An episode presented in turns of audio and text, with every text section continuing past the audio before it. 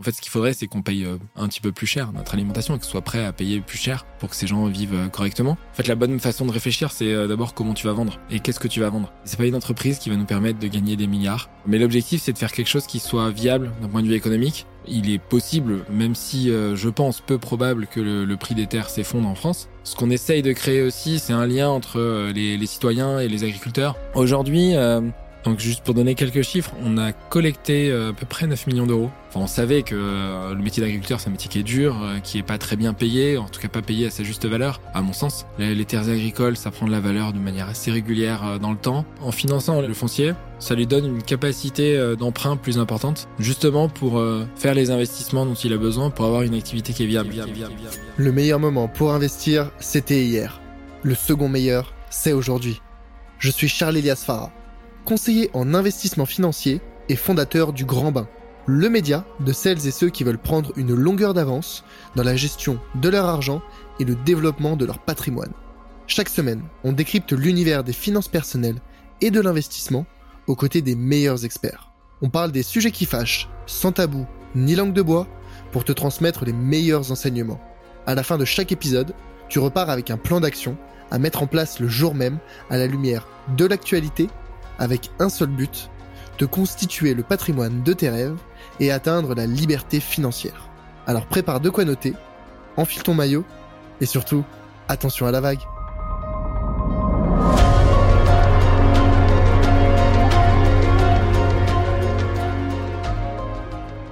L'agroécologie, c'est plus sociétal ou environnemental?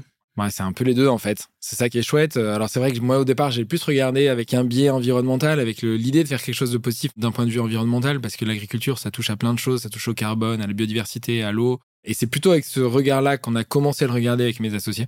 Et c'est vrai qu'après, en s'intéressant au sujet, on s'est rendu compte qu'il y avait aussi, euh, enfin, on savait que euh, le métier d'agriculteur, c'est un métier qui est dur, euh, qui est pas très bien payé, en tout cas pas payé à sa juste valeur, à mon sens. Et donc, au final, on a ouvert en tout cas notre spectre et puis on a, on a créé quelque chose qui a un impact à la fois social et environnemental. Donc, mmh, mmh. ça, touche un petit peu aux deux. Et les critères ESG, environnemental, sociétal, gouvernementaux aussi, tu en parlais déjà dans ton job en banque ou pas du tout?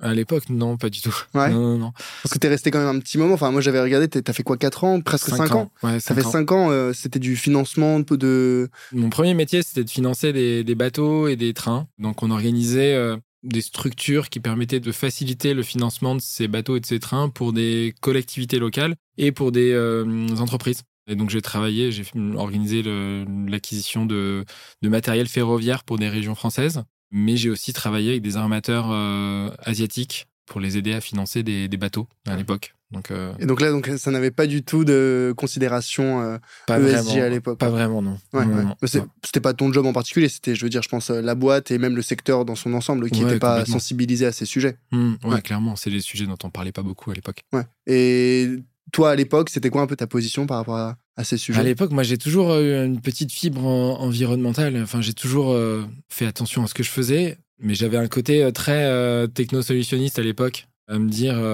enfin, voilà, on a des problèmes, on va trouver des solutions techniques pour résoudre ces problèmes. Et en fait, j'en suis vachement revenu. Je pense que c'est ma formation aussi d'ingénieur qui m'a mis un petit peu dans ce cadre-là ou ce moule-là. Et puis en fait, en lisant des bouquins, en m'intéressant à plein de sujets autour des problématiques euh, de ressources, euh, des problématiques environnementales auxquelles on fait face aujourd'hui, mais je me suis rendu compte que bah, la techno ou la technique euh, peut être utile, mais qu'on n'arrivera pas à résoudre tous les problèmes qu'on a aujourd'hui avec la technique. Et donc voilà, donc je suis un peu revenu de mon technosolutionnisme du, du passé, on va dire. Ouais, ouais, ouais. Parce qu'en plus, tu as fait Polytechnique. Ouais. Et là-bas, est-ce que c'était des sujets qu'on abordait ou pas du tout?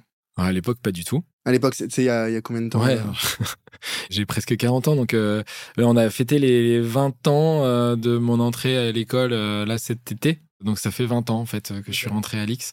Non, c'était des sujets parlait, euh, dont on parlait pas beaucoup euh, à l'époque. Ça a changé parce qu'aujourd'hui, euh, bah, il y a des groupes d'anciens qui se sont créés, il y a, des, cours autour de ces sujets-là aussi à l'école maintenant. Il commence à y avoir pas mal de choses et une prise de conscience, un peu comme partout. Quoi. Ouais, ouais, ouais. parce que tu vois, moi, c'est vrai que j'ai le sentiment de faire un peu partie d'une génération bâtarde où on a autant dans mes, des proches tu vois, de, de mon âge, moi j'ai 26, bientôt 27 ans, autant des personnes qui sont très sensibilisées à ça et euh, qui militent, euh, qui prennent vraiment en main le sujet.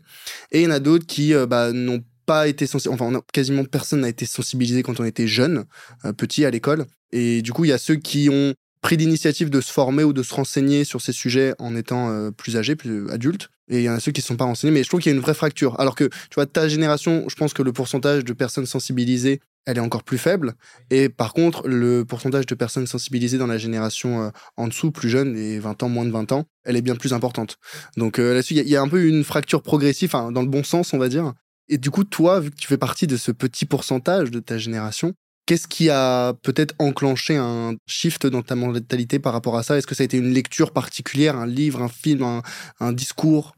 Ouais, c'est une lecture. C'est ma femme qui avait lu le bouquin d'ailleurs et qui me l'a fait lire après, qui m'en parlait. Donc c'était euh, Comment tout peut s'effondrer de Pablo Servigne et euh, je me rappelle jamais de, son. Ils sont deux à avoir écrit le bouquin. Et en fait, elle l'avait lu, elle m'en parlait. Moi, je disais, moi, ça a l'air bizarre ton truc. Est-ce qu'elle, déjà de base, elle était sensibilisée à ces sujets? pas, plus que ça, même si elle était un peu aussi en train de se reconvertir dans un métier un peu différent. Et en fait, euh, bah voilà, elle m'a fait lire ce bouquin et ça a changé un peu ma vision des choses. Justement, c'est là que j'ai perdu mon technosolutionnisme dont je parlais juste avant. En tout cas, c'est une première entrée. Après, j'ai lu pas mal d'autres bouquins. Euh, en particulier, à l'époque, j'avais enchaîné sur L'âge des low-tech de Philippe Biwix, qui est un, bouquin vraiment chouette, je trouve, qui, je pense, n'a pas, pas trop vieilli. Et puis, euh, bah, je me suis ouvert à tout un écosystème. J'ai regardé des, des, vidéos, écouté des podcasts, euh, rencontré certains gourous comme euh, Jean Covici ou d'autres. et puis voilà, ça m'a fait prendre conscience de pas mal de choses. Et... Mais c'est vrai que c'est ce bouquin qui a généré en tout cas un shift chez moi, qui a été progressif. Hein. Le bouquin d'abord m'a fait me poser des questions, et puis petit à petit j'ai lu d'autres choses, et puis voilà. Ouais, ok. Et ça fait combien de temps que tu t'y intéresses vraiment à ce sujet? Ouais, ça doit bien faire je sais pas, 8 ans, 8, 9 ans, un truc comme ça. Ok, ouais, donc t'es es quand même un, early adopter euh, oui, par rapport à, la masse. Ouais, tout à fait. Maintenant, euh, même si euh, au départ, je faisais pas grand chose, si ce n'est dans ma vie perso, où j'essayais de faire des choses, mais là aussi, ça a été vachement progressif. Mais par contre, je, savais que j'avais envie de recréer quelque chose qui, euh, qui soit impactant sur ces sujets-là. Et, à plus euh, grande échelle. à plus grande échelle, mais j'étais euh, engagé dans ma précédente entreprise et donc je pouvais pas la quitter comme ça. C'était ma boîte. donc il m'a fallu un certain temps pour pouvoir avoir la possibilité de remonter quelque chose qui. Ça, tu vois, je pense que c'est un élément. Il y a moi, j'en fais partie de ces personnes qui sont sensibilisées à ces sujets. Je suis loin d'être un hardcore, euh, dans un peu importe l'extrême. Je suis plutôt au milieu. J'ai conscience de ces sujets, mais c'est vrai que j'ai un peu des difficultés à me dire bah, comment je pourrais avoir un impact, un impact euh, positif. On me dit bah euh, le tri, enfin tu vois, il y, a des éléments très basiques, mais qui à mon échelle ne me font pas sentir que j'ai un impact. Est-ce que justement, bah avec euh, Ferme Vie, avec de manière plus générale euh, l'agroécologie. Est-ce que c'est pas une porte d'entrée à, pour permettre à des particuliers d'avoir un impact à plus grande échelle? Ouais, bah complètement. En fait, c'est pour ça qu'on a. En fait, euh, je pense que déjà, dans, le, premier impact, c'est la manière de consommer au sens large. Et ensuite, quand on a bah, travaillé un peu sur sa consommation personnelle, quelle qu'elle soit, hein, c'est au sens très très large. Et je pense que c'est important de faire son bilan carbone, typiquement, ce genre de choses. Mais une fois qu'on a fait tout ça, euh, sa manière d'investir a aussi un impact euh, sur l'écosystème. Et donc, euh, bah, c'est pour ça que nous, on a tout de suite, quand on a créé une foncière qui permet à des jeunes de s'installer en agroécologie, donc d'essayer de, favoriser des projets en agroécologie. Et c'est vrai que cette foncière, on l'a décidé dès le début de l'ouvrir à des particuliers qui peuvent participer via leur épargne à cette transition. Et c'est une manière, en effet, d'avoir un impact positif en utilisant son épargne sur des projets euh, qui ont euh, un impact plus vertueux pour l'environnement que d'autres.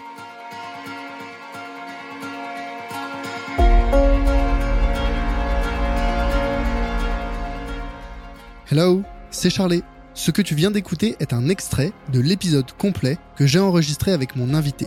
Donc, si tu veux écouter la totalité de l'échange, tu peux dès maintenant le retrouver sur ta plateforme d'écoute préférée. Au passage, pense à mettre 5 étoiles au podcast s'il te plaît. Ça compte énormément pour moi et ça m'aide à développer le podcast. Je te remercie d'avance et te dis à très vite pour un prochain épisode. A plus